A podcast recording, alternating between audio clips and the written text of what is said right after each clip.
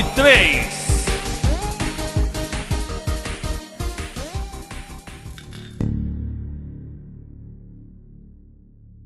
Se quiser ser dona do seu castelo, sim. Mas você pode vendê-lo. Pagaremos dois milhões por ele. E então, dona Nicole, a senhora vai ou não ficar com este castelo?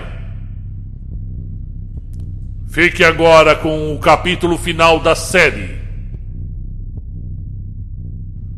Minha amiga passou a andar nervosa de um lado para o outro. Olhou para nós desesperada.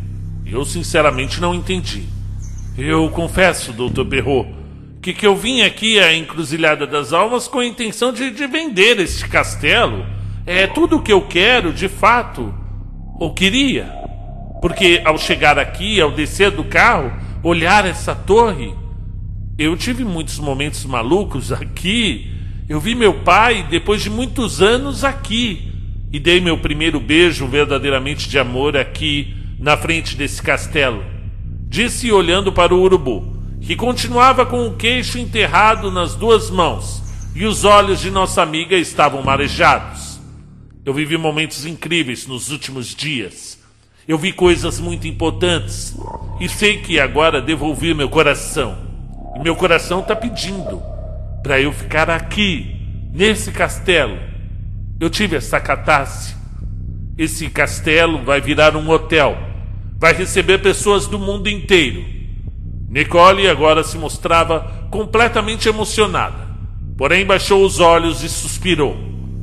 Mas eu não tenho 250 mil reais. Então, infelizmente, não vou poder te ajudar, senhora. Simplesmente é só deixar então que essa data passe e o castelo seja anexado aos bens do governo. Nesse caso, retiro minha proposta de compra não será necessária.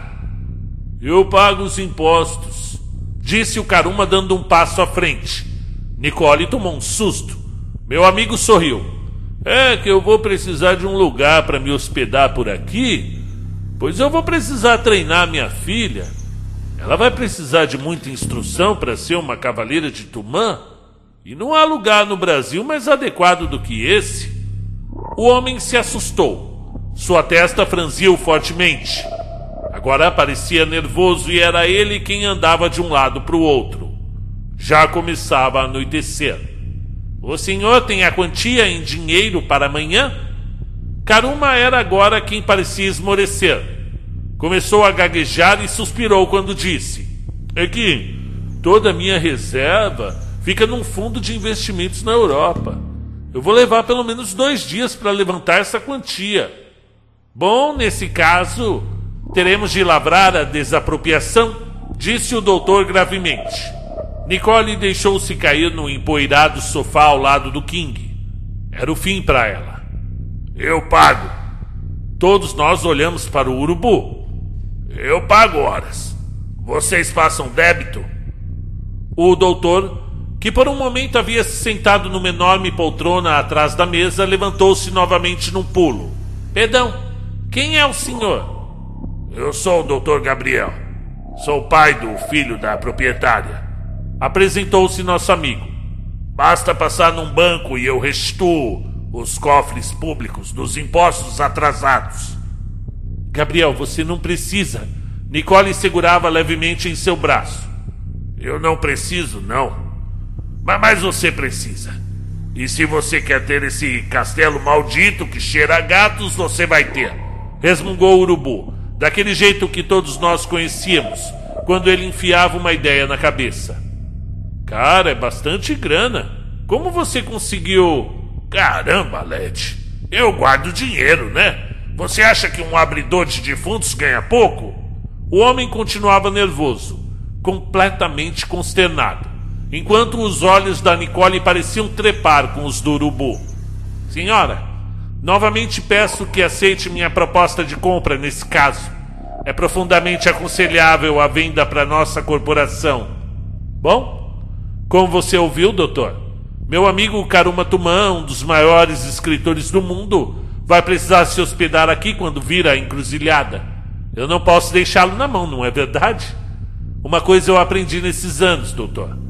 Não se deve deixar um amigo na mão, disse a Nicole num franco sorriso para nós. O homem continuava muito contrariado. É claro que ele conhecia Karuma. Todo mundo conhecia a influência do Karuma. Sabia que nosso amigo tinha dinheiro para bancar os impostos e a reforma da propriedade. Mas também sabia sobre os investimentos do grande guru, o que o ajudaria, utilizando a burocracia como sua aliada. Só não esperava que um velho moicano tivesse dinheiro fácil para livrar a hipoteca da minha amiga. E essa consciência deixou o homem perdido. Senhores, eu peço desculpa. Eu peço que desculpem meu jeito. Tentamos de toda forma entrar num acordo. Infelizmente não conseguimos. Mas não posso chegar à sede das corporações sem esse contrato. Infelizmente, a sua recusa não é uma opção. Urubu, que vinha até então num estranho silêncio, resolveu se pronunciar. Eu acho que você não entendeu, seu rola bosta. A moça aqui tá falando que não vai vender o castelo. O sujeito pareceu olhar para o nosso amigo por um tempo, embora soubéssemos que fosse impossível. Sorriu, guardou os óculos escuros dentro do casaco e disse solenemente: Bom, neste caso, Suponho que queiram passar mais algum tempo aqui no castelo para reconhecerem melhor as instalações. Sorriu novamente quando tateava em busca de sua bengala. Vocês terão muito trabalho por aqui. Esse lugar cheira a cemitério abandonado. Se não houver problemas, amanhã encontro os senhores ao meio-dia no cartório da cidade. Vocês saberão onde é. Lá tudo é tão próximo. Eu vou redigir o contrato. O senhor faz o depósito e reconhecemos firma lá mesmo. Agora, se me permitem, vou a Cruz Verde. Preciso buscar alguns documentos para o meu escritório. O homem parecia apressado. E a gente não era mais bobo. Sabíamos quando as coisas estavam esquisitas. Olhei para o urubu, que descruzou as pernas e deu um toque no King, que estava ao seu lado. Acompanhe o doutor até o carro dele, Ralph. Nós vamos fazer um tour pelo lugar. King assentiu com a cabeça e tratou de deixar o recinto. Ficamos somente nós quatro, enquanto a tênue luz remanescente do sol que já havia partido descia pelo rosto de minha amiga. Acha que vale a pena arrumar briga com uma corporação desse pote? Vacilei olhando pela janela. E o que eu tenho a perder, Led? Questionou minha amiga tocando os dedos em uma fileira de livros antigos. Eu acredito de verdade que tudo isso possa se tornar um belo hotel para os visitantes que apontarem na cidade. Esse lugar é bem carregado, Nicole, disse Karuma com as mãos espalmadas, como se sentisse a energia vinda das estantes em madeira escura. Mas todo lugar é as pessoas que moram nele. Eu sei que você vai encher essas salas de vida, minha maninha. É, eu tenho certeza que vou sim. Continuou a nossa amiga atravessando a sala. Gabriel. Que é? Obrigado. Disse segurando suas mãos. Você sempre soube resolver tudo. Sempre quando eu me sentia perdida. Eu senti muito a sua falta quando essas coisas aconteciam e você não estava por perto. Não precisa disso. Comentou num resmungo indiferente. Imagine que essa quantia seja referente à pensão do moleque atrasada durante todo esse tempo. Urubu esboçou um sorriso, mas logo arqueou uma sobrancelha, olhando para a janela. Cadê o King? Eu tô aqui, disse o nosso amigo voltando do pátio frontal. Eles entraram no furgão e já foram embora. Eu não sei. Continuou o coveiro maluco olhando ainda para a janela. Parece que esse cegueta desistiu muito rápido. Mas não tinha o que fazer, respondia enquanto já ganhava o corredor. A casa é da Nicole. Ele é esquisitão, mas não é louco. Pelo menos não parece louco. Andamos pelo piso térreo. O ambiente ficava mais opressivo a cada minuto que a noite se aproximava. Nicole já fazia planos, apontava para as paredes, estabelecia projetos de decoração. King ia com ela na frente empolgado. Eu e Karuma fumávamos, e o urubu estava mais atrás, desconfiado. Relaxa, seu velho chato, disse o King virando-se para trás. Eles foram embora. Acompanhei com os olhos até que sumissem lá dentro do Vale do Esquecimento. Se eles voltarem, ouviremos o som do carro. E a pé que não vão aparecer com um cara cego no meio da mata durante a noite. E mesmo se vierem, somos mais e mais fortes. De fato, aqueles três não pareciam nada perigosos. Não fazia do tipo que andam armados e, sinceramente, acho que até nos temiam. De toda forma, é melhor irmos logo para a cidade, confessou o Urubu. Amanhã voltamos para decidir por onde começar a limpar esse lugar. Nicole continuava olhando com muito afeto o nosso amigo. Quando fechamos a pesada porta do castelo e nos dirigimos ao Caronte Negro. Somente então, após alguns segundos, é que descobrimos o golpe dos caras. Dois dos nossos pneus estavam rasgados. Mas que merda foi essa? Trovejou o urubu. King, seu idiota! Você não viu quando os caras enfiaram a faca no nosso pneu? É claro que não, respondeu aflito nosso amigo. Você acha que eu sou algum tipo de idiota? Eu acompanhei aqueles vermes até a estrada. Provavelmente eles fizeram esse trabalhinho quando estávamos lá na biblioteca, afirmei. De lá não se via o Caronte. O carro deles estava parado do outro lado do pátio. E você não viu o Caronte baixo por conta dos pneus, King? E o que eu entendo de carros, Urubu? Vai se ferrar, que merda! Vamos ficar presos aqui toda noite!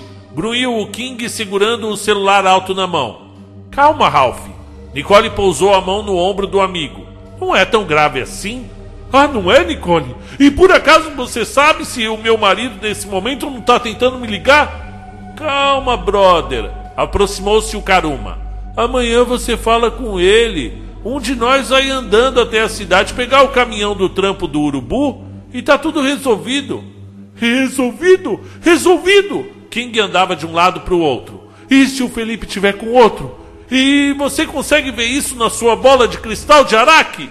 King parecia fora de si, correndo pelo gramado buscando em vão sinal de celular. Sua respiração foi ficando ofegante e pesada. Tentamos acalmá-lo sem sucesso. Nosso amigo simplesmente desabou nas escadas, bem em frente à porta principal, completamente desmaiado. Pelo amor de Deus, Ralph! gritou a Nicole tentando trazê-lo de volta. Mas nosso amigo parecia mesmo afogado numa crise de ansiedade tamanha que o fez desfalecer. Ele vai melhorar, disse o urubu tomando seu pulso. Como tem certeza? Devolveu angustiada a nossa amiga. Urubu olhou para ela como olhava para os defuntos. Balançou a cabeça e se levantou. Acha prudente ir até a cidade nessa escuridão? Sei lá, comentei. Já fiz esse trajeto quando tinha 20 anos ao lado do Nosferato. Levei a noite toda. Fora o Vale do Esquecimento, ele desorienta. Que merda! Tá esfriando. Logo isso aqui vai virar um gelo. Precisamos entrar com o King para ele não ficar ainda pior. Sugeriu o urubu abrindo a porta do castelo novamente. Eu não entendo, disse coçando a cabeça ao passar novamente pela sala principal. Um lustre enorme pendia, cheio de teias de aranha. Esse doutor Perrault achou o quê? Que iríamos desistir do castelo por medo? A gente fica aqui de boa, não é, Caruma? Orra! disse meu amigo com certa insegurança. Eu não gosto muito daqui por conta das lembranças, mas nós somos adultos, brother. Ninguém vai morrer de passar umas horas aqui no escuro. Karuma não tinha exatamente a razão ao afirmar aquilo. Eu vou procurar água limpa nessa bodega, vociferou o urubu. Vocês dois, procurem lenha pra gente acender a lareira. Se tivermos sorte, o filho do Led vai aparecer com o Calisto mais tarde, quando vir que a gente não voltou. No mais, fiquem espertos. Concordamos e já estávamos saindo novamente, quando a Nicole nos seguiu até a porta abobadada da entrada. Meninos, disse um pouco emocionada. Vocês me aceitam de novo na família? Ora, Nicole. É sério, enxugou uma lágrima. Eu pensei que talvez fosse apenas uma visita, mas olha esse lugar, meninos. Eu tenho a chance de transformá-lo em algo bom um lugar de alegria, de paz, desfazer o mal que meu pai deixou. Mas eu só vou conseguir voltar de vez ao Brasil se vocês me perdoarem. Abraçamos nossa amiga gótica. Seu lápis preto descia junto com as lágrimas, fazendo lembrar uma vampira dos contos do século XIX. Encruzilhada das Almas e o Brasil precisam de alguém como você, falei. Estaremos do teu lado. Mas esse papo você vai ter que levar é com o urubu. Nicole sabia disso. Era a hora da verdade. O coveiro maluco tinha aberto uma porta de vidro que dava para uma grande varanda, de onde se via um vasto horizonte até depois de cruzeiro de pouso azul. Estava talvez pensando na melhor estratégia para sair dali. Foi pego de surpresa quando nossa amiga encostou ao seu lado, olhando também para os campos que vinham escurecendo em tons crepusculares. Eu e o Karuma encostamos-nos à porta, atrás deles. Nicole foi quem começou. Oi? Oi. Eu tô achando que vem chuva por aí. Gabriel. Olha só como lá embaixo já tá juntando nuvens. Esse lugar é lindo, não acha? Quer passar o resto da vida aqui? Depende. Às vezes demoramos a entender onde é verdadeiramente nosso lugar. E acredita que seu lugar é aqui? Pode ser, como eu disse, depende. Do quê? De quem vai estar aqui comigo? Sinceramente, não te cansou passar anos no subsolo de um hospital cortando defuntos? Eu gosto do meu trabalho. E tem um vale alimentação muito bom. Suspirou o urubu ainda olhando para o horizonte. Você mudou bastante, Gabriel. Você também, morceguinha. Será que ainda existe um tempo onde a gente possa se entender? Eu não sei. Por que você sumiu? Eu te esperei tantos anos. Hoje já não sou mais aquele jovem corajoso. Muita coisa aconteceu. Eu tô velho. Gabriel, você tem apenas 40 anos. Olha para você. Eu tô mais chato, mais ranzinza. Mas você já era ranzinza aos 20? Eu ando tendo pesadelos desde o acidente. Eu acordo gritando. Eu não seria uma boa companhia. Você é a única companhia que eu quero, você não entende? Eu sou um desgraçado nihilista metido num porão dissecando velhas gordas que soltam pum depois de mortas. você é um desgraçado nihilista que eu amo que acha da gente ficar velho vendo esse entardecer? Vamos acabar brigando todo dia. Eu sei, como nos velhos tempos. Para mim nunca acabou. Nicole finalmente interpôs-se entre o urubu e a mureta balaustrada da varanda. Ficou na ponta dos pés e segurou o rosto duro do nosso amigo, antes de beijar-lhe demoradamente os lábios. Beijo que demorou 20 anos para acontecer. E foi assim que o Urubu e a Nicole finalmente se entenderam, naquela varanda do castelo. E sinceramente, quem os vê por aí na rua não duvida. Foram feitos sem encomenda, um para o outro, o moicano punk e a morcega gótica. E eu tenho a curiosidade de saber como é que essa cidade vai lidar com esses dois novos moradores, suspirou Karuma coçando o queixo. Acha que o Uruba vai largar a cidade para vir morar aqui com ela? Ah, você é lento mesmo, hein, brother? Percorremos os entornos do pátio em busca de gravetos e toras menores. Sem notar, enquanto apanhava madeira, fui caminhando em direção à parte traseira do prédio, onde o cemitério jazia em completo silêncio. Nem os pássaros cantam por aqui, deixou escapar o caroma. Eu fui enterrado ali, debaixo daquela árvore Apontei jogando um galho menor que trazia na mão. A gente era muito louco mesmo, concluiu meu amigo sorrindo, enquanto olhava para o céu. É, vai chover. Como você sabe, pelo vento? Não, meu smartphone avisou. Smart o quê? Voltamos para a enorme sala escura e após queimarmos folhas secas, a lareira já crepitava em fumaça negra que ardia os olhos. Sentamos-nos em torno do fogo e cada um parecia absorto em seus próprios pensamentos. Urubu continuava com a testa enrugada, pensando em como iria lidar com o fato de ser novamente pai. Nicole provavelmente fazia as contas da cabeça, pois olhava para um ponto indefinido entre uns livros e a janela, gesticulando com os dedos como se somasse. Karuma parecia preocupado, provavelmente com a guerra que previra na cidade, envolvendo a nova cavaleira de Tumã, sua filha Manita.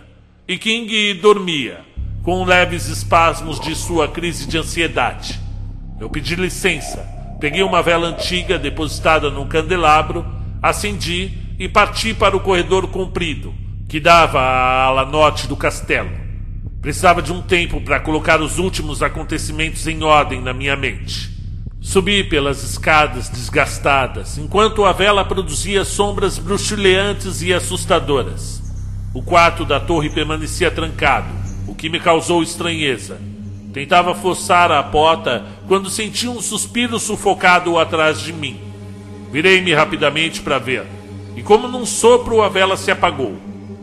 E essa agora, pensei. Desci tateando as paredes de pedra. Consegui, guiando-me pela escuridão, voltar à sala da lareira. King já havia acordado e parecia um pouco zonzo. Você teve um ataque de pânico, disse a Nicole o consolando, enquanto passava um pano molhado em sua cabeça. Por que nunca me falou que sofria dessas crises? Porque eu não sofro. Eu não tenho crises. Bom, nunca tive. Alguma coisa diferente causou tudo isso. Conseguiu enfim responder. O urubu continuava quieto, encolhido perto do fogo, esfregando as mãos. Cadê o Karuma? Saiu com você, Led. Não estava comigo, não. Respondi olhando para os lados. Lá fora ribombava trovoadas, que vinham seguidas por clarões que invadiam todo o ambiente da sala em que estávamos. Seria ótimo se os garotos chegassem antes da chuva. Você acha que tudo isso não passa de um plano do Dr. Perrault para nos assustarmos a ponto da Nicole desistir da propriedade? Perguntei. Você tá achando que isso aqui é Scooby-Doo, pela saco? Na vida real, esses caras puxam uma arma, metem fogo e depois desovam tudo numa cova rasa. Eu já fiz a autópsia de uns presuntos que disseram não para corporações multimilionárias. Você pode ficar tranquilo, Salsicha. Não vai aparecer um fantasma pra gente tirar a máscara no final e, e ver que é o doutor. E quanto ao Karuma? perguntei. Eu já disse, apontou o meu amigo. Ele foi atrás de você. A chuva veio de uma vez e o ambiente se tornou mais fúnebre. Senti falta da Catarina. Queria que ela estivesse com a gente. Os sons que vinham de fora eram de fato perturbadores. A água descia em jorradas intermitentes. Definitivamente não tinha fantasmas ali, nem sabotadores. Estávamos sozinhos, no pior sentido da palavra. Será que eu devo ir atrás do Zé Turbante? Questionei. Ele é um cavaleiro, disse a Nicole, ocupada com o King. Vai saber voltar até aqui? Que porra foi essa? Foi o Karuma! gritou o urubu levantando-se. O tempo que se passou e não sei se foram dez minutos ou horas, foram bem confusos e significantemente aterradores. Reviramos o castelo apontando pedaços de madeira queimando. Além das velas que encontrávamos pelo caminho, íamos acendendo sem, no entanto, encontrá-lo.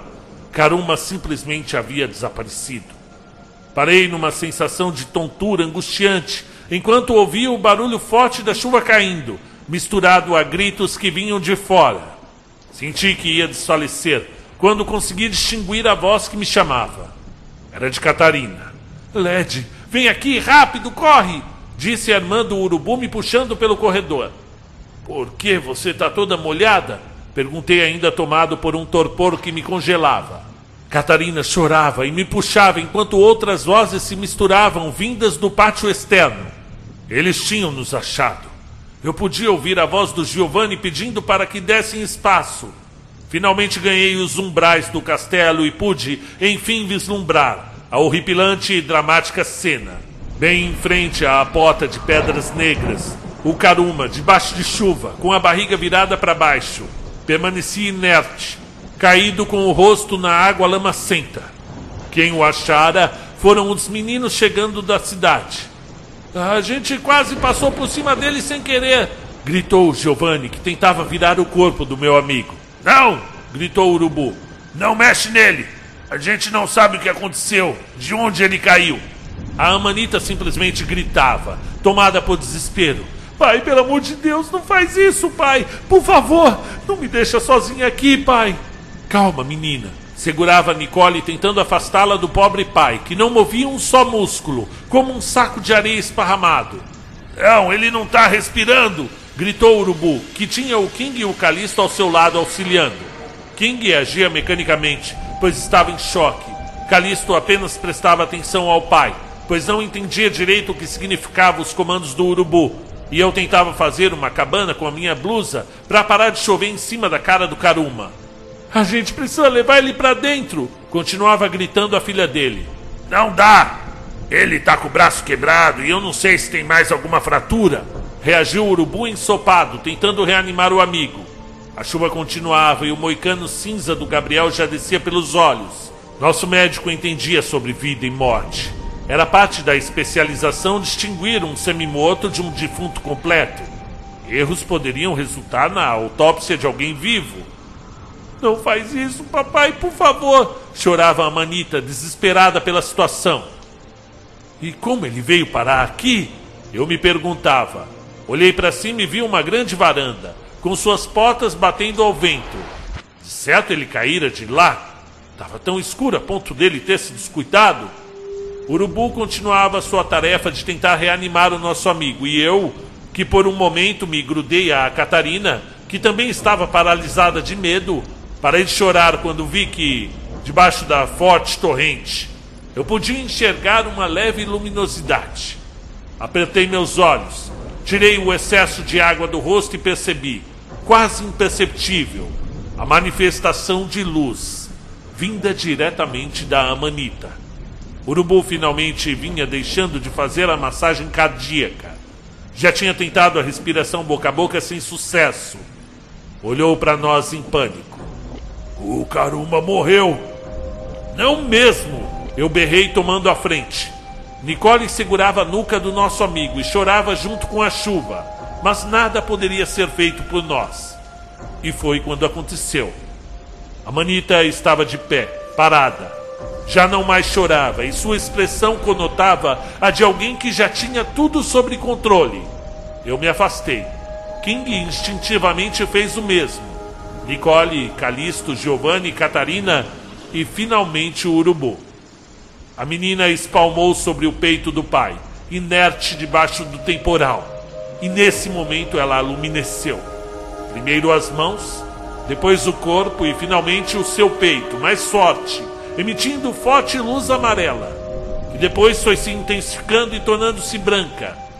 Tivemos que proteger nossos olhos, pois a radiação era intensa a luz de Amanita era muito superior à que nós presenciamos 20 anos antes, ali mesmo no castelo, quando o Karuma acendeu pela primeira vez. A luz poderosa finalmente passou pelas mãos espalmadas da filha para o pai, e o peito dele se inflamou. Toda a coisa durou uns dois minutos, que para nós poderiam ter sido a eternidade. Quando finalmente ela foi tomando sua cor natural, Karuma Tumã abriu os olhos como que vindo de um intenso pesadelo. Começou a tossir e cuspir água. Segurou firme no ombro da menina para que ele próprio não caísse de novo. Karuma estava incrédulo e seus olhos muito arregalados davam esse contorno. O braço continuava quebrado, mas ele não parecia se importar. Apenas olhava para a filha como quem simplesmente não acreditasse num milagre que acabara de presenciar. Não era verdade, sorriu a menina abraçando-o entre lágrimas. Você tem a luminescência, pai. Eu vi você acender, eu vi. Você nunca enganou ninguém. Você nunca mentiu. Eu não acendi, filha. Respondeu Karuma segurando o rosto da menina. Você acendeu. Você me salvou. Você é a cavaleira da cura, igual teu bisavô Terezo. Abraçamos-nos sem acreditar que aquela cena pudesse realmente ocorrer, mas tudo ainda era mistério e tensão. Já dentro do castelo, próximos à lareira, questionei: Quem foi que te jogou lá de cima? Ninguém, respondeu meu amigo tremendo de frio. Mas não é possível. É, eu estava subindo as escadas atrás de você, Led. Quando observamos que a porta do quarto da torre estava fechada, eu ia dizer pra gente descer e pegar as chaves com o urubu, mas quando virei, vi outra porta. bem menor que a porta do quarto, eu achei estranho por dois motivos. A torre vista de fora não é tão larga o suficiente para abrigar dois quartos. E, no entanto, havia outra porta. O segundo motivo que me causou estranheza foi que essa porta não tinha maçaneta. Era lisa como uma tábua escura. Eu nem pensei, encostei a mão e fui entrando. E o que tinha lá dentro? Aí é que tá, Ledzinho. Eu devo ter delirado antes de cair, porque lá dentro tinha um outro corredor cheio de portas. Parecia, sei lá, um sanatório. Eu digo porque as portas secundárias eram todas numeradas. E você entrou em alguma? Não, não tive tempo, suspirou Karuma. Um homem me chamou. Ele estava do outro lado do corredor, de onde vinha uma luzinha fraca e vermelha. O cara devia, sei lá, ter uns 50 anos e estava amado, parecia um policial, algo do tipo. Pela voz eu achei que fosse o urubu me chamando, mas não era. E o que ele falou? Ele falou mais ou menos assim: Corre, corre! E o que você fez? Eu corri horas, porque justamente nesse momento uma das portas se abriu e um sujeito enorme, parecendo um monstro, saiu atrás de mim. Ele tinha, sei lá, muito mais do que dois metros. Eu corri o máximo que eu pude, abri a porta por onde eu tinha vindo, mas ela não me devolveu na escada onde você estava. Eu simplesmente caí como se cai quando o elevador não está parado no andar. E depois? Depois eu não me lembro mais de nada. Então era você atrás de mim suspirando? Eu não diria suspiro, Led. Foi mais um susto. É, é a coisa mais idiota que eu já ouvi. No entanto, verificamos depois, subindo novamente na torre. Não havia nenhuma porta sem maçaneta ali. Nem ali, nem em lugar nenhum no castelo. No final, acabamos tirando o Karuma de mentiroso. Pois é, e eu que nem queria ter vindo nessa viagem. Não ouvi minha voz interior e olha só, ganhei um braço quebrado. Mas eu acho que valeu a pena, disse olhando para a filha. Do outro lado da sala, com os cabelos negros molhados, Catarina me olhava num misto de raiva e amor. A volta para a cidade foi concluída apenas no dia seguinte, quando os meninos trouxeram os pneus do Caronte arrumados. Os papéis ficariam prontos em dois dias significando que estaríamos no vilarejo para concluir a troca de proprietário. Depois do almoço, encontrei a Catarina descendo a rua do comércio local. Vestia jeans e tênis. Desculpa por ontem, tentei dizer. Bom, as coisas foram resolvidas. Carro encontrado, o castelo adquirido e sua ex de volta. Eu não preciso mais ficar aqui, Led. Comprei essa passagem para as quatro da tarde com destino a Cruzerde e de lá pega um ônibus para São Paulo.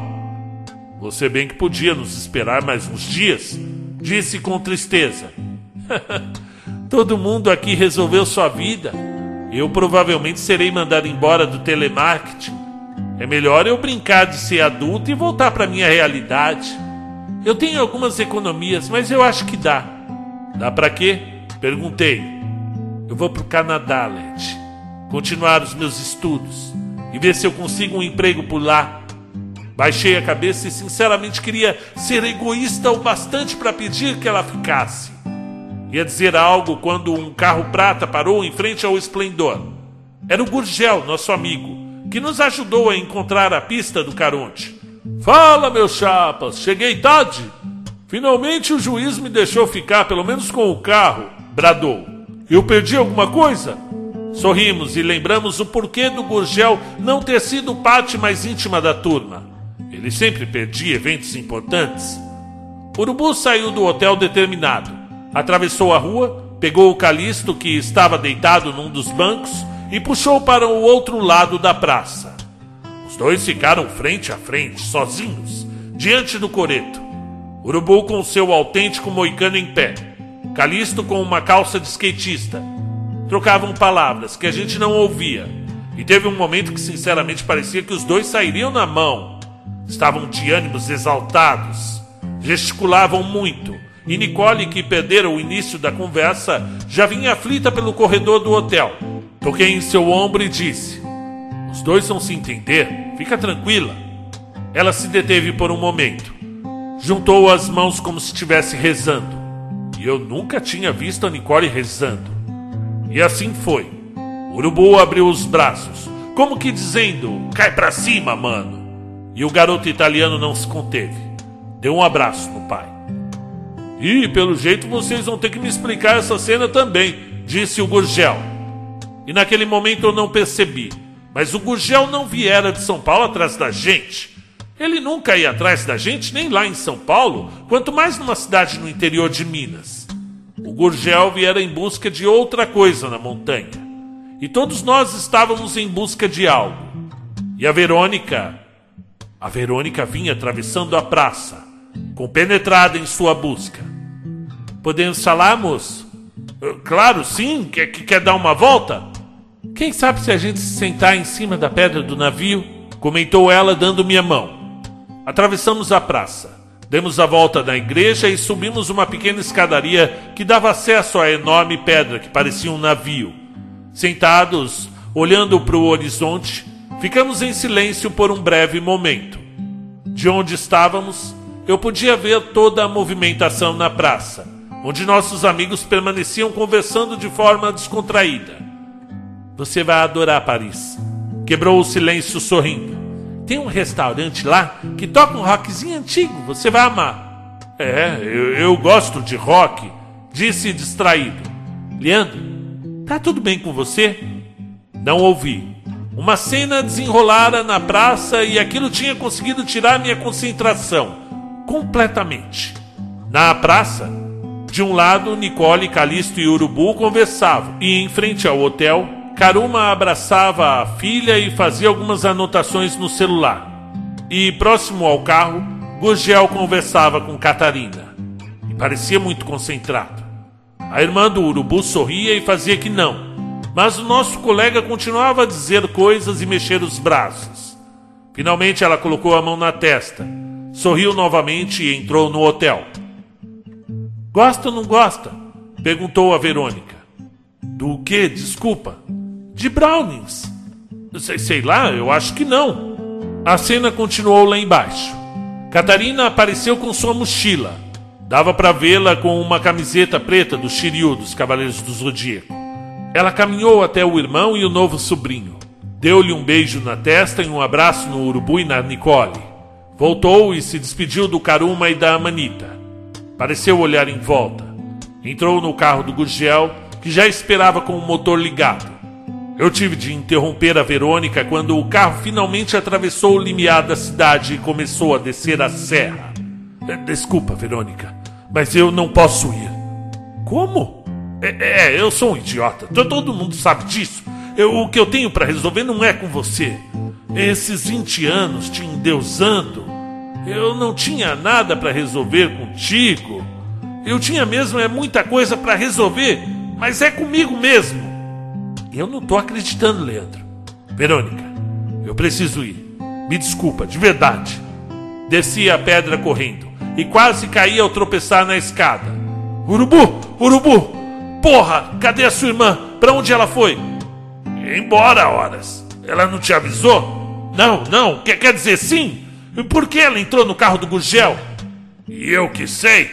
Deve ter ido embora com ele. Não, porra. Não, eu preciso falar com ela. Ih, agora já era, hein? Comentou o King se aproximando. Não, não, não, eu tenho que alcançar aquele carro. E por quê? Porque eu amo a sua irmã, Urubu. Eu quero ficar com ela, porra. Eu sempre tive medo dela, eu sempre achei ela esquisita.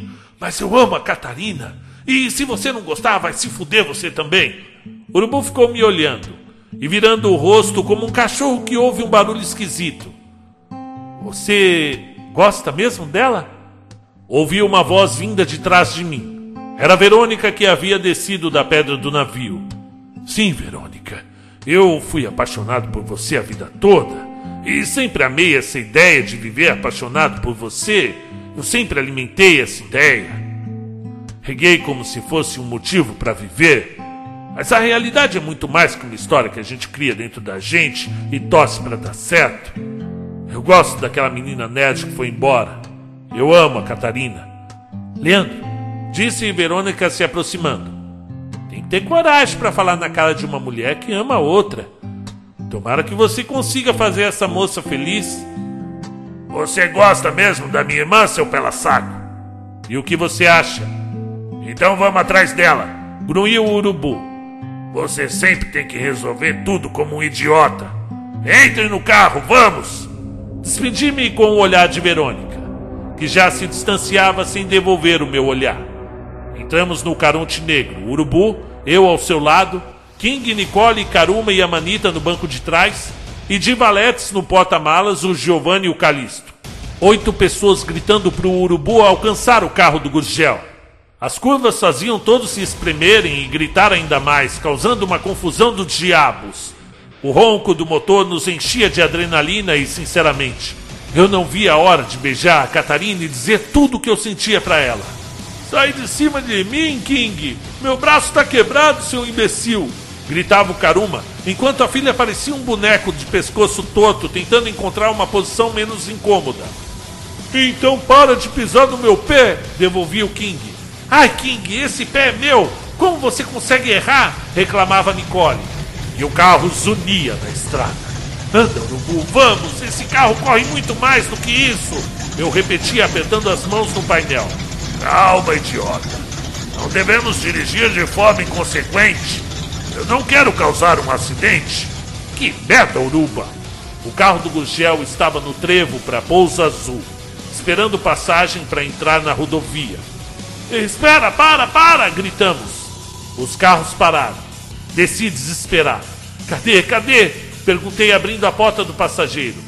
Cadê o quê? Devolveu a questão o Gusgel. A ah, Catarina, porra, tá de palhaçada?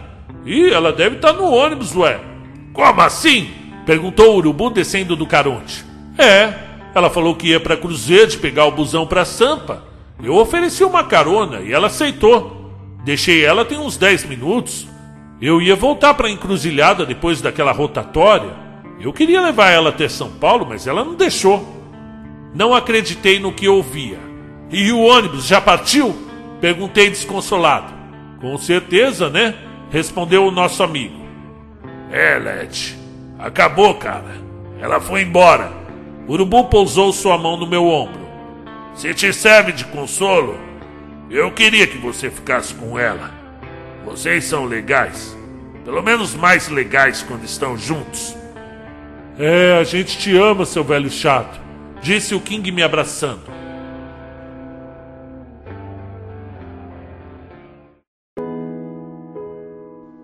Os dias e noites em São Paulo foram ficando cada vez mais quentes e eu fritava dentro daquela van de entregas.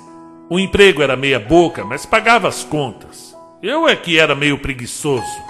Devolvi o veículo na firma no final do expediente e estava voltando de metrô para o centro, quando vi uns garotos sentados no chão do trem conversando. Deviam estar voltando da escola. Eram roqueiros. Fazia tempo que eu não via jovens vestidos de preto. Hoje em dia a molecada só quer saber de funk. Eles estavam ali, conversando e sorrindo. De vez em quando algum deles falava mais alto e outro lhe dava um tapa. Algum deles devolvia e logo estavam rindo de novo, rolando pelo chão do vagão. Uma mulher ao meu lado olhava feio para a gangue. Eu sorri com a minha mente e com o meu coração. Será que eles sabiam? Pensei. Será que eles têm essa consciência que aquele momento em que estavam vivendo era único e que iria passar tão rápido? que aqueles olhares tão maliciosos significavam o período mais inocente de suas vidas. Tinha um rapaz que parecia bravo com a zoeira de um outro, com cara de bobo, que tirava baba da boca com os dedos e passava no ouvido dele. Eu vi ali o urubu e o King se batendo no trem aos olhos incomodados dos usuários. E via Nicole na forma que um dos garotos olhava para esse mais bravo e vi o Karuma numa menina de cabelo black que ria de tudo. E finalmente me vi. Um menino com cara de burro que parecia alheio ao grupo dele, desenhando no shape do seu skate. tudo se renova. A juventude sempre vai encontrar uma forma de renascer. E os bundões conservadores sempre vão chamá-los de geração perdida. Jovens desvirtuados, desajustados, de transgressores da moral e dos bons costumes.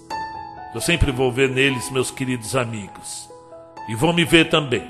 Porque um pedacinho de mim nunca vai amadurecer. Nunca vai deixar de ser o LED burro, o inconsequente, o irresponsável, o eterno sonhador. Enquanto houver arruaceiros fazendo dancinhas nas estações de trem, ou tocando violão no grupinho da escola, ou fazendo barulho nas praças andando de skate, a funerária do rock vai existir. Cheguei no meu AP e o Giovanni estava terminando de fazer o jantar. Ô pai, eu contei aqui no calendário.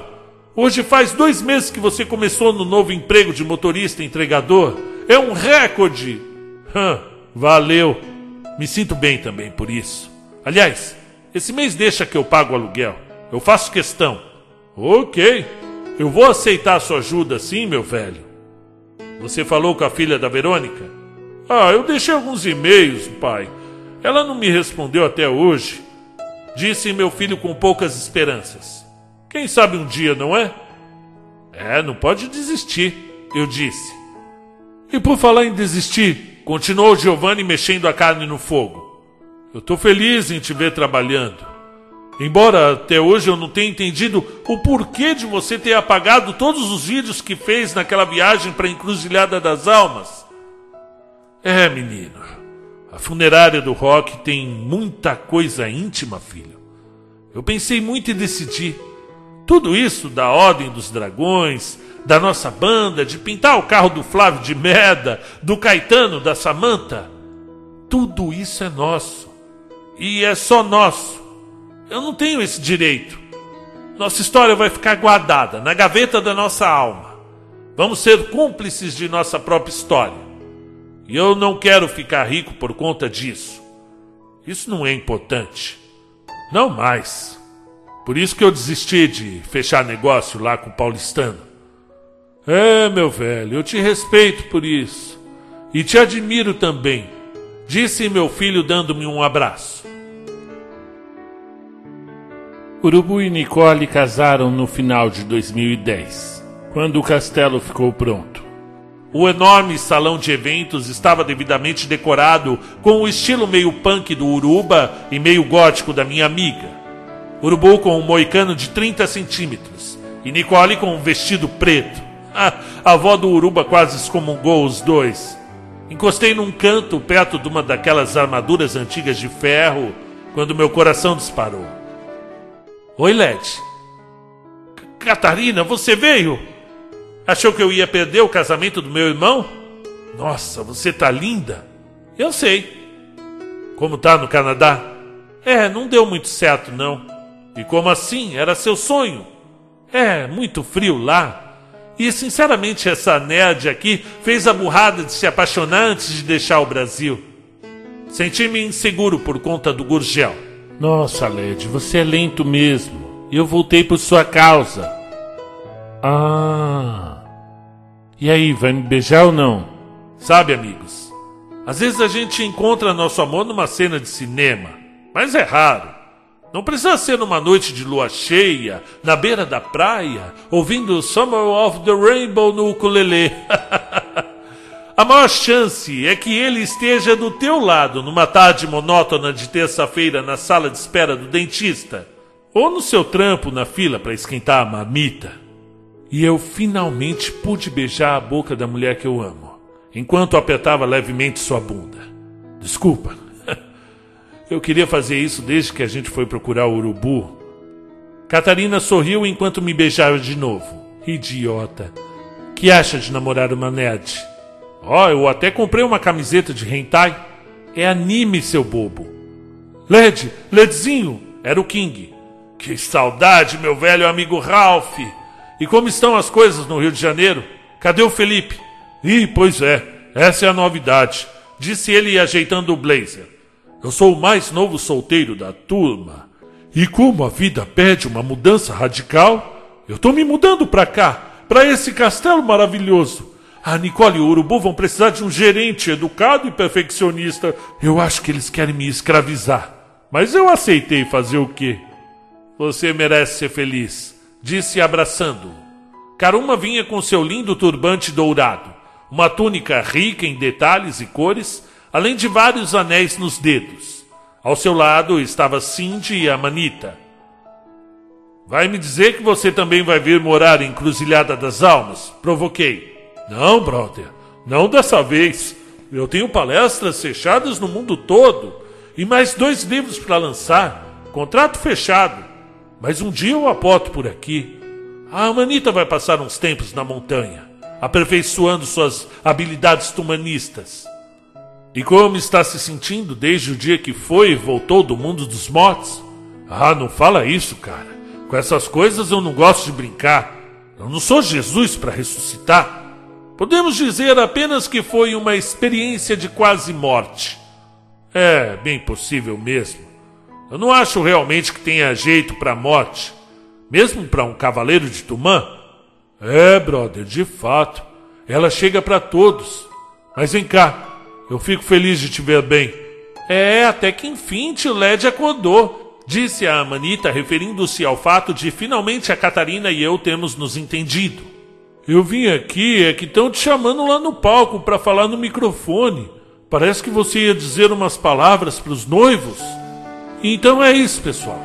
Eu sei que eu demorei um pouquinho nas minhas palavras. Eu sei também que deixei muita história de fora. Algumas seríamos presos se eu contasse. Brincadeirinha.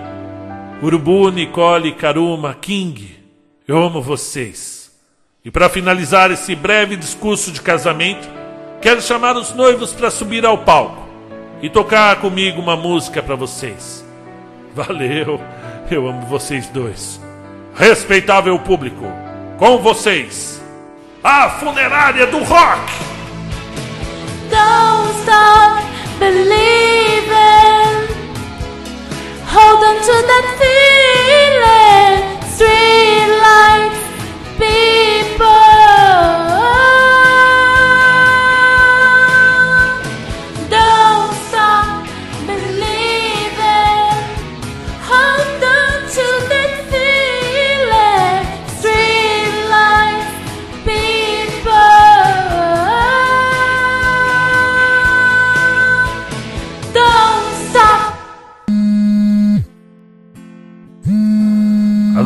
Gravando? Aqui é o Gabriel, cara. E aí, beleza? Como é que tá, Catarina? a barriga dela deve estar tá enorme. Viu? Eu comprei uma roupinha toda preta pro, pro meu sobrinho. Ou sobrinha, né? A Nicole ajudou a escolher. A gente foi lá na cidade. Quando é que vocês vão nos visitar? Viu? Tô com saudade, cara. Essa semana eu fui pra Cruzeiro para ver aquela vaga de legista. Parece que dessa vez vai. Eu li no jornal da cidade que estão precisando de um redator para o próprio jornal, o Diário da Montanha. Seria legal se você viesse fazer uma entrevista. Bom, a inauguração do Castelo do Rock, você viu as fotos, né? Foi um sucesso. Uma pena vocês não terem vindo por conta do exame da Catarina. A gente pôs o Caronte Negro na frente do castelo e tocou um rockzinho pra galera. Foi maneiro. O King mandou decorar cada quarto com um tema de uma banda. Tem o quarto do Ramones, tem o quarto do Kiss, do The Purple, mas o meu preferido, você não vai acreditar, é o quarto do Led Zeppelin. Viu, cara? Eu tô com saudade de você, de todos vocês. Eu não vejo a hora de ver o neném. Bom, eu vou desligar. Fica bem por aí. Não esquece não, viu? Eu te amo, cara. Até mais, seu pela saco. Um dia a gente ainda se vê por aí.